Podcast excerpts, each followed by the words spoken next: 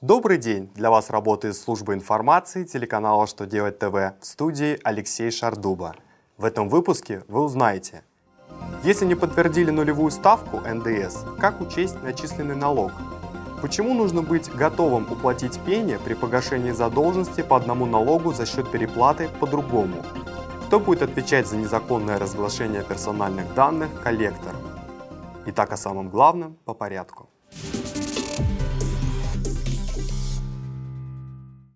Экспортеры знают, если не успели собрать пакет документов, подтверждающих нулевую ставку НДС, нужно начислить налог по ставке 18% или 10%, причем налог начисляется сверх цены контракта.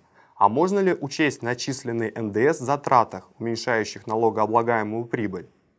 Минфин разъяснил, что в случае неподтверждения налогоплательщиком права на применение нулевой ставки НДС, исчисленный налогоплательщиком, следует учесть в составе прочих расходов на основании пункта 1 статьи 264 Налогового кодекса.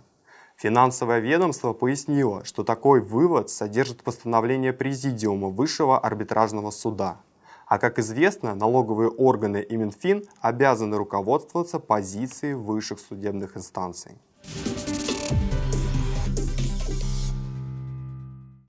Верховный суд принял сторону налоговых инспекторов в вопросе уплаты пени в ситуации, когда для погашения долга по одному налогу используется переплата по другому. Вот как все было.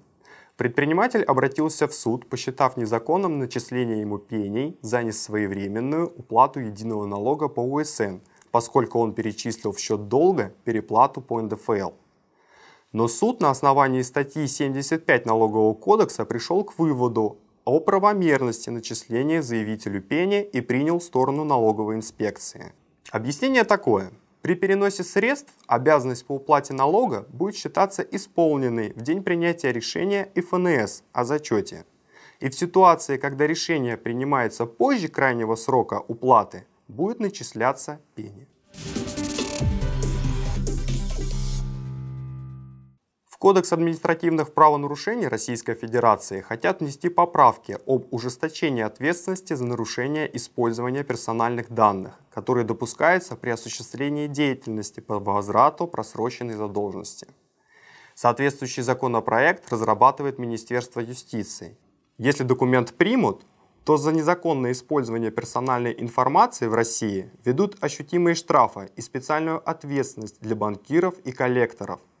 Повышенную ответственность планируется возложить на граждан, должностных и юридических лиц. На этом у меня вся информация. Благодарю вас за внимание и до новых встреч.